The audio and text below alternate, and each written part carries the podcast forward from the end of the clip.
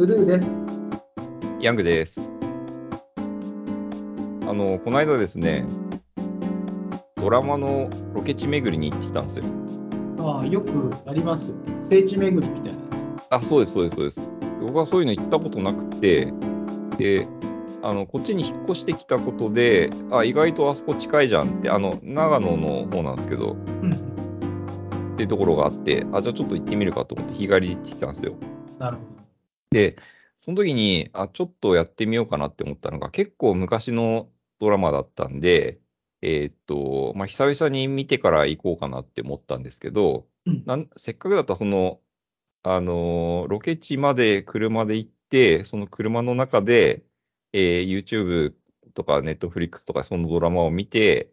見終わってドアを開けたらもうその場にいるみたいな、そういう感じでロケ地巡りやってみようかなって思って行ってきました。ど。ちょっと一言だけ言っとくと、はい。ヤングやっぱアホやね。なかなか、なかかなかやらないと思うな。なるほど。でも、やった、ファクトとしては、ね、よくわかりましうん、はいうん、そうなんですよ。た。なるほど。じゃあ、い実際にその、前に見たドラマの、うん、ここら辺が出てたぞっていうところに行き、はい。で実際にそれを動画で見て、うん、ドア開けたらそこだっていう状態を作ったっていうですね。そうです、そうです、そうです。なるほど。で、そのドラマが、あの、ある田舎の駅が舞台のドラマなんですよね。で、その、4話目くらいに一つクライマックスが来て、で、その駅から、えーっと、まあ、2人の男女とその連れ子で逃避行を始めるみたいなシーンがあるんですよ。なるほど。で、その、もともと予定してなかったことなんですけど、その感情が高ぶっちゃって3人でその列車に乗って逃避行を始めちゃうみたいな、すごい盛り上がるシーンなんですけど、うんそこまでを車の中で見て、わーっと盛り上がって、パッと顔を上げたら、その、とその3人が逃避行していったホームがそこにあるじゃん、みたいな。で、ドラマティック、ドラマティック？なんていうの？ロマンティック？ドラマティックです。わかんないリアルドラマティックです。そうそうそうそう。で、その駅は無人駅なんで、あの、まあ、ホームにちょっと出させてもらって、あの、ホームのベンチに座りながら、そう、ここでこ、あの、あ、ここで、あの、三、えっと、あの、えー男の人の方が子供抱きかかえて、電車乗ってったんだよな、とか思いながら、こう、そのホームを見てると、なんかす、すごい不思議な、こう、なんて言うんでしょうね。さっきまで見てた記憶のシーンと、今、自分の目で見てる場所が、こうすごい不思議なつながり方をして、あの、すごい不思議な感覚だったんですよ。ちょっと言葉、語彙力があれで恐縮なんですけど、あの、今までにないこの記憶と今見てるもののリンク感みたいのがあって、まあ、すごい面白かったっていう、ああいうロケロケ地巡りのやり方、ちょっと手間はかかるんですけど、なかなかいいなと思ってですね、ちょっとその話を聞いてもらいたかったっていうのが今日の、あの、はい、テーマです。やっぱりその、何点か聞きたいことあって、その、一つはまず時間を飛び越える話じゃないですか。うん、うん。ドラマが撮影されたタイミングと今日の間に多分相当な時間がありますよね。うん、うん、もう一つは、その現実に行われていたものが失われてしまっているものが目の前に出て、うん、であっという間にそこに自分を投影できちゃうわけですよね。無人駅だからと、うん。他に誰も多分見てる人もいなかっただろうしうん。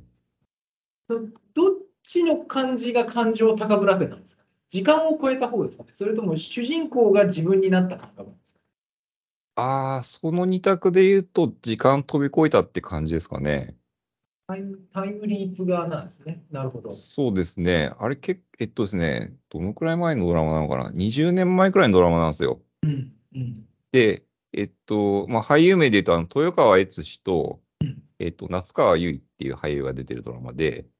で、二人とももう結構いい年で、まあ、おじさん、おばさんになってる感じなんですけど、まあ、当時はめちゃくちゃ若くて、えっと、まあ、イケメン美女女優みたいな、あの、コンビの、あの頃の二人がここでこういう演技してたんだよな、まさに今俺が見てるこの場所でっていうような、そのリンクの感覚がめちゃくちゃ不思議だって面白かったっていう感じですかね。なるほど。うんそうすると、その特に田舎の無人駅だから、うん。その背景としての時間は止まったままじゃないですか。そう、あんまりね、で変わってないんですよ。変わってないでしょ？うん。で、その感覚は僕にも時々あって、でも、うん。その当時見てた主人公の俳優は、そこから時が経って、うん。ある一定の、まあ、おじいちゃんとは言わないけど、相当ミドルになってるっていう自分の頭の中の記憶と、うん。面白いんですね。その自分の対象物が年を取っていってるのに、その背景は変わらないっていうところを改めて実感したんだと思うし、うん翻って自分が年を取ったなっていうところにも帰ってきました。ああ、それはあるかもしれないですね。なんとなくね。うん、それはありますね。なんかね、いや、それね、ありますね。確かに今思いました。なんかね、あの、無人駅、田舎の無人駅だからいいんでしょうね。あれなんか都会の駅だったら、そうそううん20年経ってたらもう絶対なんか模様、なんか様子が変わってたりして、あの、あんな気持ちにはならないと思うんですけど、あの駅だけが変わってないんですよね。で、ここであそこで、うんうんあそこであのドラマを撮影して演じてた俳優たちをもう年取ってるし、僕も当然、あのドラマはリアルタイムに見てた時は大学生だったと思うんですけど、うんあの、もう、あの、アラフィフの域に入ってるっていう、なんかそれはね、確かにね、感じましたね。あの、変わらないものがあるからこそ変わったことを感じたというか、そういう感覚はそうんありますよね。ぱやっぱり一人だったっていうのもあるんじゃないですかね。ああ、うん、例えばその家族がいいたり、うん。あるいはそのその対象物が、まあ、今回無人駅なんですけど、うん、例えば渋谷のスクランブル交差点だったら、そこまで思わなかったんですよ。うん、そうでしょうね。うん、そうでしょうね。確かに。周りに人がいなかったから、没頭、ある意味没頭できたっていう、なんか没入感があったのかもしれないですね。うんなんかキーワード的な話すると、やっぱりその没入感って結構私大事だと思っていて、うん、最近やっぱりちょっと VR、AR の話も時々するじゃないですか、仕事絡みで。うん、で、この間、とあるあの VR 系の方が言ってたんですけど、うん、没入感すごい大事なんです。うん。で、一発目の没入感でがっかりした人は二度と帰ってこないって言ってたんですよ。ああ、なるほど。そういう意味では、無人駅っていうシチュエーションを踏まえると、やっぱり時の流れが止まっている状態で、うん、でそこに一人しかいないっていう環境は結構大事なのかもしれない。いや、確かにね、それありますね。あのね、俺、そのホームでベンチに座っていろいろこう思い返してるときに、一回だけ、多分あれ近所の子供だと思うんですけど、なんか自転車でバーって乗りつけて、ホームの外から俺の方見たら、なんか人が座ってるなって覗き込んできた子供がいたんですよ。で、その子供には何にも悪くはないのに、一瞬イラッとしちゃったんですよね。この俺の、俺の没入してる様子を邪魔すんだみたいな、もう勝手な、あ俺の完全な身勝手な怒りなんですけど。でもそれだけ多分ね、没入してたっていうことだと思うんですよね。そうするとやっぱり一人である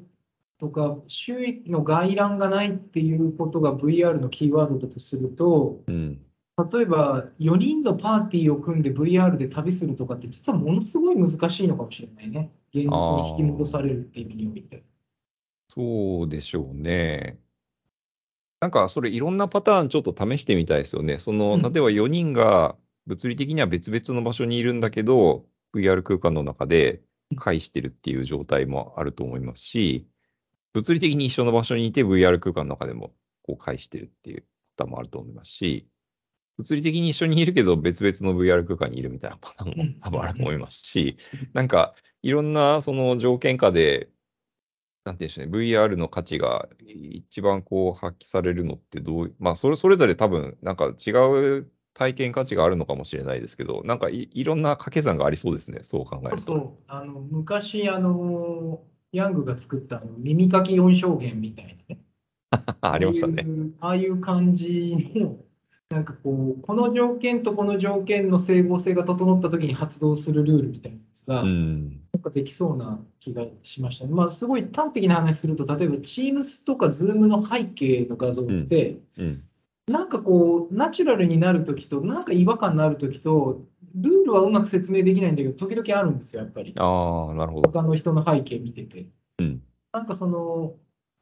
ある程度止まっている状態で時間の流れが恒久的なものっていうのは安心感を人に与えるのかなと、今日話しててちょっと思いましたうん、なるほど。